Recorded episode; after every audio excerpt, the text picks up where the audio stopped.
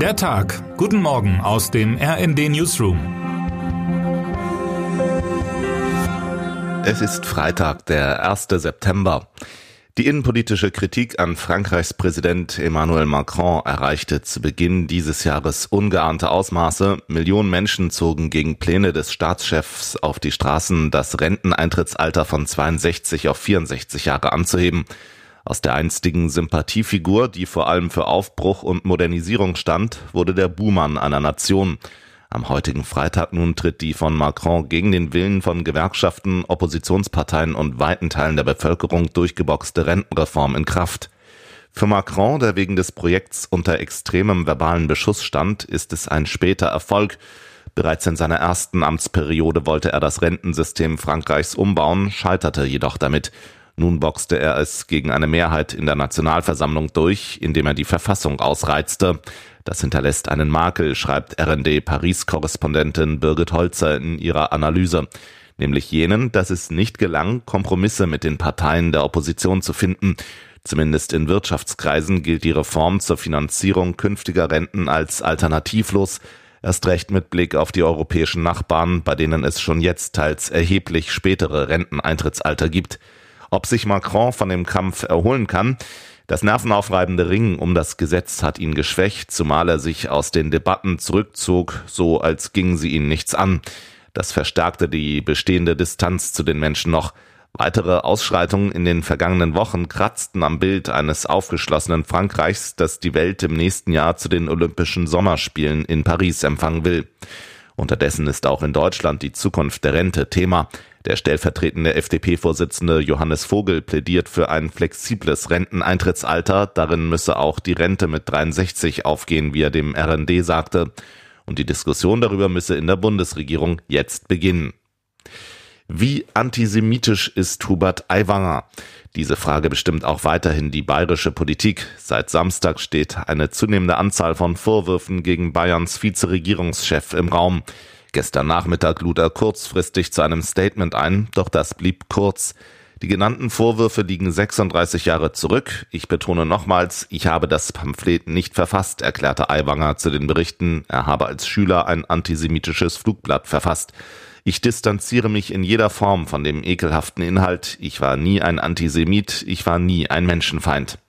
Auch zu den weiteren Vorwürfen, er habe als Schüler in seiner Klasse mehrfach den Hitlergruß gezeigt, äußerte sich Aiwanger. Ich kann mich nicht erinnern, jemals einen Hitlergruß gezeigt zu haben. Ich habe keine Hitlerreden vor dem Spiegel einstudiert. Weitere Vorwürfe wie menschenfeindliche Witze kann ich aus meiner Erinnerung weder vollständig dementieren noch bestätigen. Sollte dies geschehen sein, so entschuldige ich mich dafür in aller Form.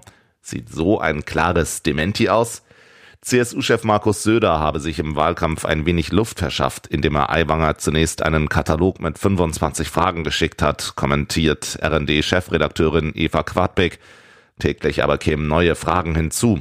Der Vorsitzende der CSU-Schwesterpartei CDU, Friedrich Merz, nannte die Affäre eine unappetitliche Geschichte. Doch es gehe um mehr, schreibt Quadbeck. Die CSU müsse sich im bayerischen Landtagswahlkampf dringend zum Koalitionspartner, den von Aiwanger geführten Freien Wählern, positionieren. Wird sich Aiwanger retten können und wie sehr schadet der Skandal seiner Partei den Freien Wählern? Die Partei ist extrem auf ihren Vorsitzenden fixiert. Manche sprechen in Bezug auf Aiwanger von einer One-Man-Show. Und wie sehr stören die Freien Wähler überhaupt die Vorwürfe? Aiwanger und seine Partei spielten nur allzu gern mit dieser semantischen Nähe, ohne aber der AfD zu nahe zu kommen, hat RD-Reporter Marco Nehmer recherchiert. In den Küchen Japans wurde gerade das Mittagessen zubereitet, als am 1. September 1923 um 11.58 Uhr in der Kanto-Ebene auf Japans Hauptinsel Honshu die Erde zu beben begann.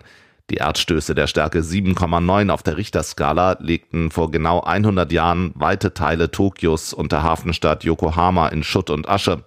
Was noch stand, wurde durch eine anschließende Feuerwalze zerstört. Das große Kanto-Beben von 1923 gilt bis heute als das verheerendste in der japanischen Geschichte. 145.000 Menschen kamen damals ums Leben. Die Naturkatastrophe führte zu einer weiteren menschlichen Tragödie. Nach dem Beben machten Gerüchte die Runde, wonach koreanische Einwanderer zu Plünderungen und Brandstiftungen unterwegs seien.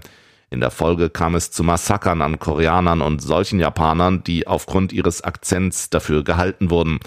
Bis heute ist das Verhältnis zwischen beiden Staaten eher angespannt. Die Übergriffe selbst jedoch sind in Japan längst in Vergessenheit geraten. Der Dokumentarfilmer Tatsuya Mori will dies nun ändern. Sein Film September 1923 handelt von einem der vielen Massaker in dem Dorf Fukuda. Der Film kommt heute in die Kinos und soll ein neues Bewusstsein für die Geschehnisse von damals schaffen. In Tokio, wo die pazifische und die philippinische Ozeanplatte unter die kontinentale eurasische Platte abtauchen, blickt man mit Sorge auf ein potenzielles nächstes Beben die führenden Seismologinnen und Seismologen Japans berechnen die Wahrscheinlichkeit, dass in den nächsten 30 Jahren ein größeres Erdbeben Tokio erschüttert, auf rund 50 Prozent, wie RND Tokio-Korrespondent Felix Lill in seiner Reportage schreibt. Aber wie ist die Metropole mit der weltweit höchsten Wirtschaftskraft heute für solch einen Ernstfall vorbereitet? Holzhäuser wie 1923 gibt es kaum noch. Die Sicherheitsstandards für neue Gebäude sind so hoch wie nirgends sonst. Die Bevölkerung durchläuft regelmäßig Evakuierungsübungen. Dennoch sind Expertinnen und Experten besorgt. Ein Beben könnte erneut katastrophal enden. Termine des Tages. 10 Uhr. In Berlin öffnet von heute an auf dem Messegelände die internationale Funkausstellung auch für Privatbesucherinnen und Besucher die Pforten. In den vergangenen beiden Tagen war sie nur branchenintern zugänglich. Rund 1000 Aussteller zeigen auf der weltgrößten Schau für Verbraucherelektronik Neuheiten aus etlichen Bereichen. Am 1. September 1939 begann in Europa der Zweite Weltkrieg mit dem deutschen Überfall auf Polen. In Berlin wird dessen heute von 14 Uhr an am Denkmal des polnischen Soldaten und deutschen Antifaschisten im Volkspark Friedrichshain gedacht. Um 17 Uhr folgt die offizielle Gedenkversammlung mit Bundesaußenministerin Annalena Baerbock und Kulturstaatsministerin Claudia Roth im Berliner Tiergarten. Was heute wichtig wird. Den Begriff kennt heute kaum noch jemand, doch der Parlamentarische Rat war für die Geschichte der Bundesrepublik von entscheidender Bedeutung. Man kann sagen, durch ihn begann die Geschichte der Bundesrepublik überhaupt erst. Heute vor 75 Jahren, am 1. September 1948, trat er im Bonner Museum König zum ersten Mal zusammen. Die von elf deutschen Länderparlamenten der drei Westzonen gewählte Versammlung arbeitete in den folgenden Monaten das Grundgesetz aus und schuf die Wahlordnung für Bundestagswahlen. Ohne ihn hätte es den Deutschen Bundestag womöglich nie in seiner heutigen Form gegeben. Grund genug für eine Feierstunde. Heute um 11 Uhr kommt der Bundestag dafür im Museum König zusammen. Nach einleitenden Worten von Bundestagspräsidentin Bärbel Baas hält der frühere Bundespräsident Joachim Gauck die Festrede. Und damit wünschen wir Ihnen einen guten Start in den Tag. Text Michael Pohl, am Mikrofon Tim Britztrup und Alena Tribold. Mit rnd.de, der Webseite des Redaktionsnetzwerks Deutschland, halten wir Sie durchgehend auf dem neuesten Stand. Alle Artikel aus diesem Newsletter finden Sie immer auf rnd.de slash der Tag.